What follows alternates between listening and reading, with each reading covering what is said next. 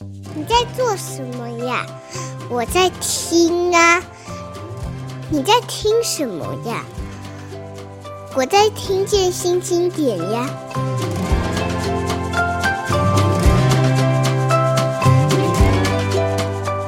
我是新经典文化的叶美瑶，今天介绍的书是《俗女日常》。呃，我想先点播一首歌，等一下再回来。俗女的日常。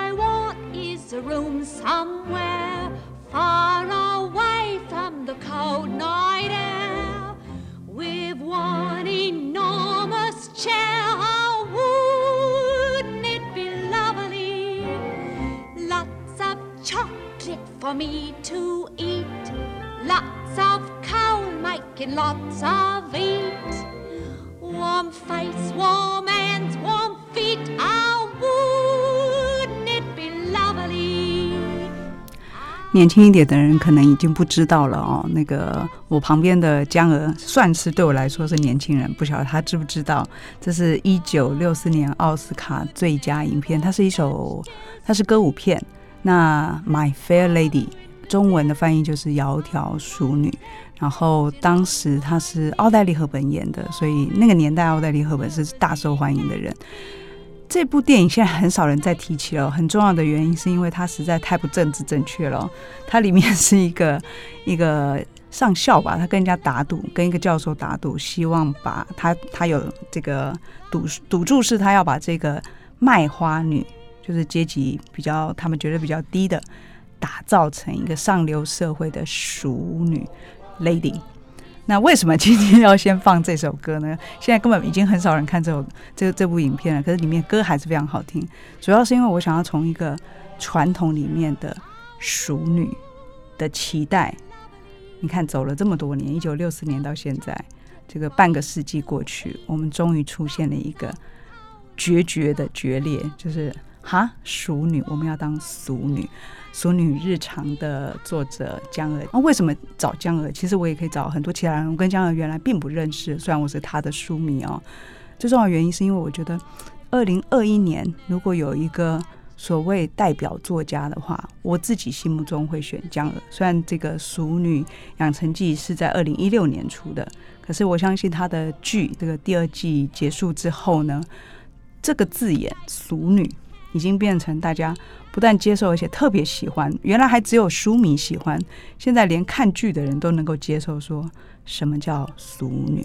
那先欢迎我们这个难得请来的来宾江娥。江娥你好，先跟大家打招呼。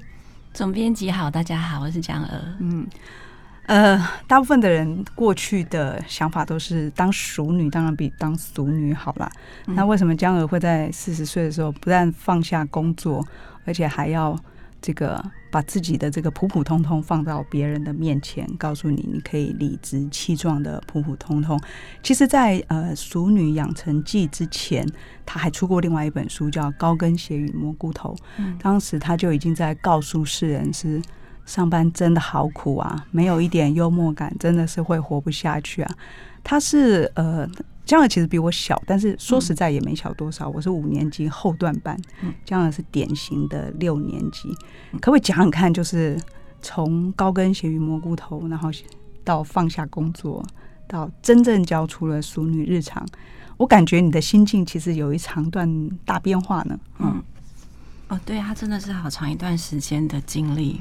嗯，高跟鞋那一本的时候，我还在一个比较。想要尽可能跟上世界的游戏规则的心态上面，我穷尽一切的耐压力，或者说聪明或自我开解，想要留在那个游戏规则、游戏场上面。但是，也就适应越来越不好。那后来这个适应不好，也直接的影响到我身体的健康。嗯，我后来真的是觉得人人的年纪到了接近四十之后哦，你开始会有各种衰退，它是很大的祝福。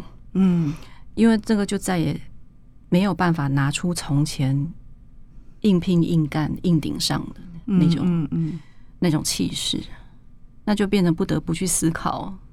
我如果留不住，没有办法留在这个游戏场里面，我可以干什么？或我怎么办？这样，嗯，那其实通常也说不出可以怎么办吧。嗯，那因为身体不好，所以就是在不得不的情况下，我决定要离开当时这种很商业竞争的环境。嗯哼，但因为不知道前行何路，嗯，就觉得安慰自己，反正你休息个一两年吧。嗯，再说吧。那么这一两年呢，要干嘛呢？就随便，嗯，喜欢做什么就去做什么，嗯，那就刚刚好有个机会，嗯嗯，有了这个书的邀约，所以有了一本叫《淑女养成记》。嗯嗯，那另外那一段时间，其实也是我开始学人类图的时候，因为它是一个，它其实是很切合共高我慢的知识分子，作为一个身心灵的切入点，因为它其实试图用一种很感知的方式去。去内观自己，那这两件事情是差不多时候开始的，嗯、但当然书比较快结束啊。书结束之后，我还是一样在生活当中尽量在寻找我可以干嘛，嗯、因为事事实上在活在地球上，你总是还是要跟着某一种游戏规则，才有三餐饭可以吃。是，那如果说一般就是。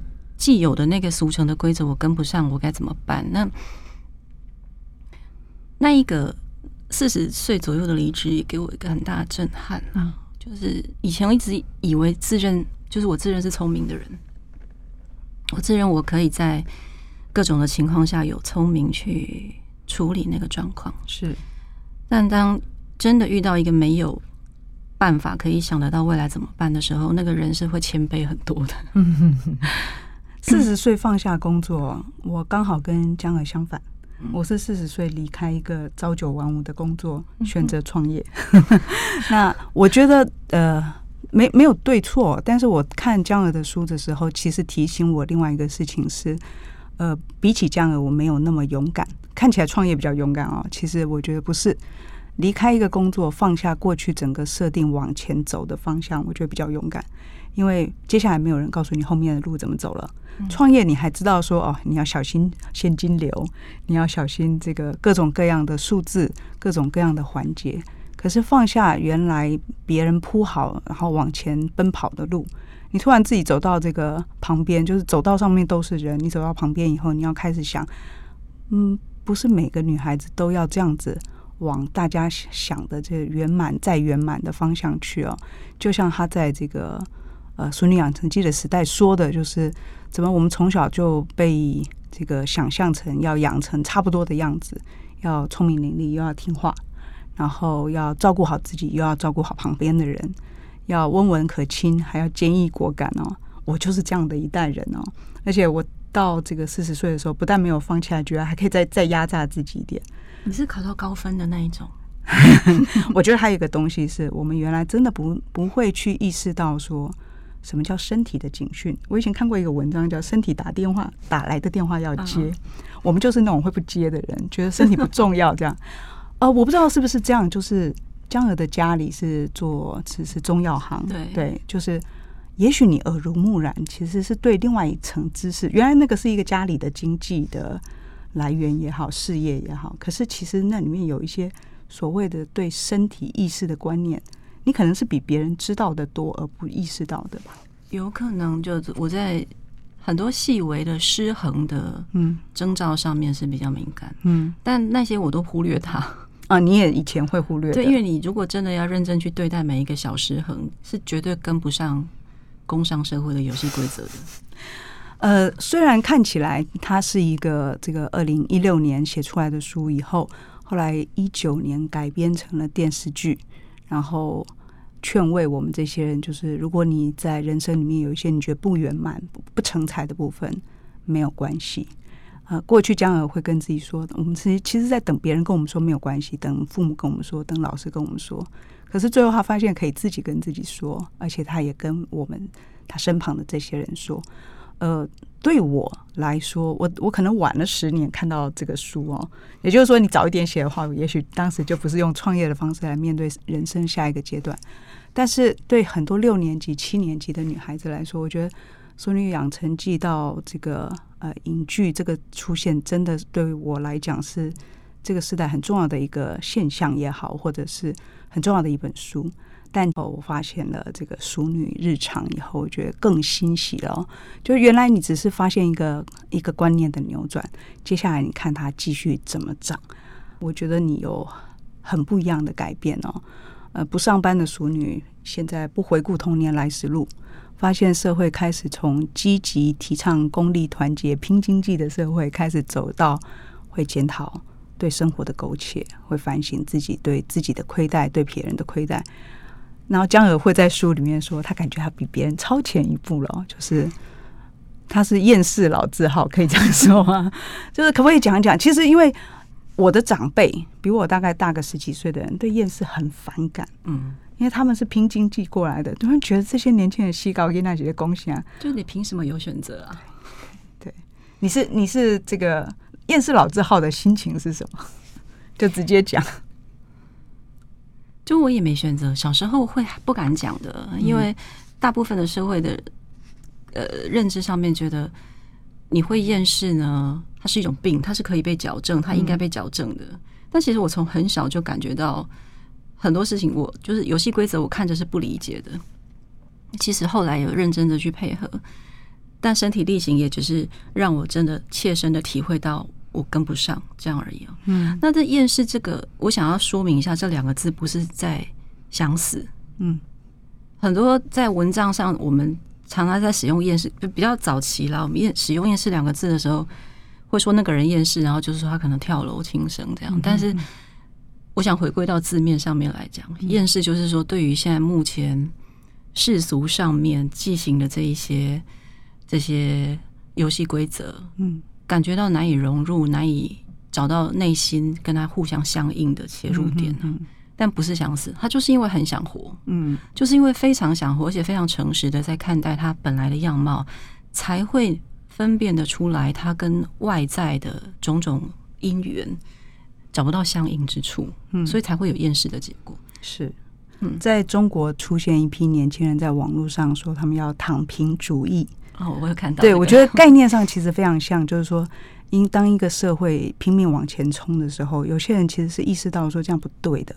嗯，那那个不对，你也没办法，你没办法跟人家说你还有另外的方向要走。所以他躺平的意思是说，他不要再去拼买房，不要再去拼买车，不要再去拼这个呃回老家的时候跟大家炫耀说你现在是在哪些公司里面工作，升到了哪个位置，年薪多少，这个年终多少啊。俗常就是珍惜那个俗常，不是苟且那个俗常，在这一批人的眼中有了完全不一样的价值哦。呃，我刚好去听这个江跟黄丽群，也是我们这个时代很重要的女作家，他们两个都是呃很多六年级生真的是就是看着他们作品，感觉到说啊啊，原来这样是没有问题的哦。呃，听他们在讲他们。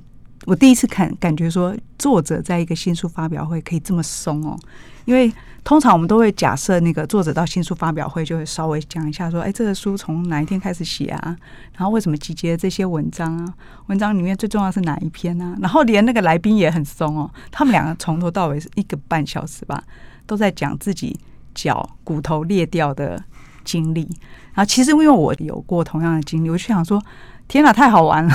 为什么不就直接谈这件事情，不要做别的事啊？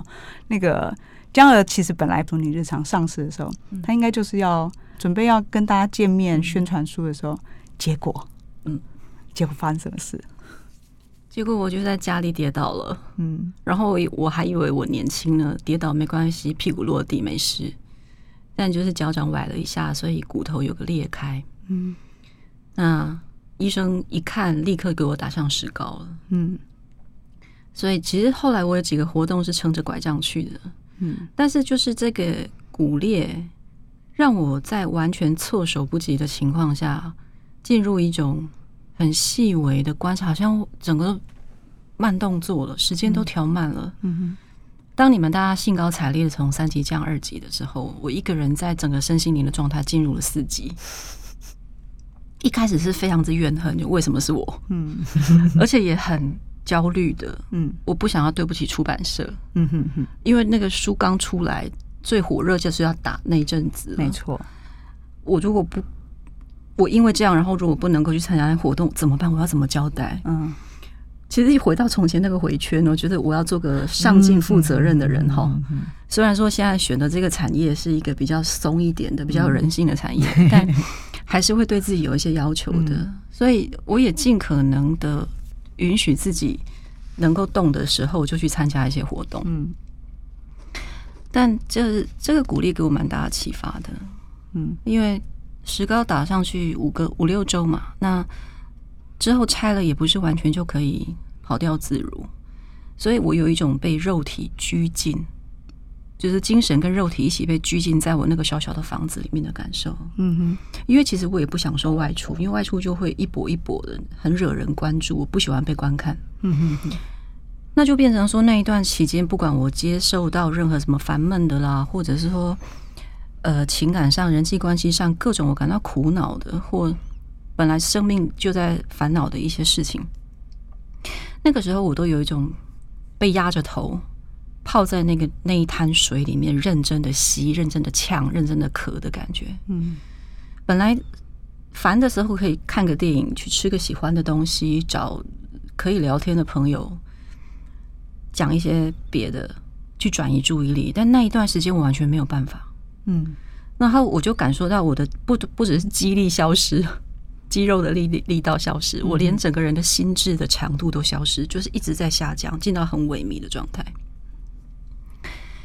那在那个情况下，就非就我就发现到一件事情是，我进入到一种无可遁逃的，嗯哼，我又重新面对到你本身生命的那个强度跟聪明度不足以应付此刻困境的状态了，嗯哼，然后那个那种厌世程度就是提到非常 非常非常高。但也因为这样哈，嗯，会发现到，好了，那你既然我现在脚都这样了，我也配合不了很多既有的游戏规则了哈，那我们就诚实来看，我到底对各种烦恼，我的本身的真实的态度是什么？嗯，就有一种豁出去的感觉，嗯嗯嗯嗯，像有一些采访来邀约，然后我会很诚实的说。我体力跟精神上都没有办法，对不起，嗯，我没有办法做，嗯，那有人就会因为这样放弃我嘛，嗯，那也有锲而不舍的吧，也会有，嗯。嗯，那这个这个其实又让我再度的印证到，不管是《俗女养成记》也好，或是在《俗女日常》里面也好，我隐约感受到我的生命始终有一个这样的主题，就是死亡接着重生，嗯哼哼，然后重生到活老了以后，他又会死亡。这个东西呢，很迷人，嗯，因为那个是不管你的多么聪明都想不到的，都无法找到那个路径走进去的智慧，嗯，那个东西就是真的，你有只有在非常接近死亡，你愿意放弃所有的聪明的时候，嗯哼，而且你要够诚实、够坦然，嗯，够不怕死，嗯，够有一种决心，是这个世界放弃我，我也没办法了，那个时候他才出得来。江儿给我一种很特别的感觉，就是说他在人生里面，别人就是也许这样就过去了，勉强过去也好，或者是往后退到不知道哪里去也好。可他有一种对我来说非常有启发的东西。我举一个这个《说你日常》里面的一个小片呢，就叫免费健检。他因为得到了一个呃可以免，应该是你的保险吧？嗯，得到了一个免费健检。我们也都有这样的经验，就会跟你说，你得到一次，那你就可以找一个地方去健检。他就找了他们家附近的，我不知道他当时住哪啊，显然就是一个小诊所，可以帮人家健检的。那这个小诊所当然有很多就没有那么大的机器啊，可是健康检查嘛，就那几项，你把它做完也就算了。嗯但他发现那个护士给他一件照 X 光的衣服，结果那个领口是一圈褐黄色，哎，然后他就想要确认说，这到底是没洗，还是 还是还是洗了以后一直是这样子哈？那确认这种细节，其实对他人生光明面一点帮助都没有。说真的，就是就是大家就会睁一只眼闭一只眼，算了，下次不要来这家算了。那可是大部分人会闭上眼，深吸一口气的放弃。可是江鹅不会，他会脑子不停的问自己一堆问题，甚至于逼自己。那到最后一种就是他会跟人家发生冲突嘛。那为了不跟人家发生冲突，因为要活下来，不能总是跟人家发生这种冲突，就他就得到了一种。想办法保护自己的范围，让自己不要苟且过活。这个是我从他的书里面，我觉得很多人也是得到这个最重要的忠告。你对这个故事有没有什么要补充？就是你如果没有经历过那个傻事，后来后来是不会有反思的材料的。嗯，所以也不用事前要。要怎么防范，怎么聪明吧。嗯嗯嗯嗯。但是你在写这些东西的时候，都是那个事情一直一直逼迫你，你才写下来，他没消失。对我，我就是感觉江鹅不是一个去找题材，而是那个题材逼到他面前来。嗯呃，所以江鹅跟人家说他不觉得他自己是作家。那我跟他，我从一开始我的感觉就是，会讲这种话的人就是个作家，会在那些事情上没办法过得去的人就是一个作家。所以。呃，就是我我作为一个读者，我们就会很期待说，下次还有什么这一类的事情找上江儿，逼得他这个痛苦不堪哦。哦，不要太多，拜托。也就是说，其实是很痛苦的，是吗？嗯、在那个当下是烦恼的啊、嗯，这是从小的症状，就是镜头是一点不后。对，这个我们下一段再回来跟江娥谈哦。下一段我们就要进入书的本身。那这个人是说。人衰，狼衰了哈，才会长智慧。那我是觉得，你不能选际遇的时候，你就可以选择你的思虑，怎么看你的生活，怎么看舒适。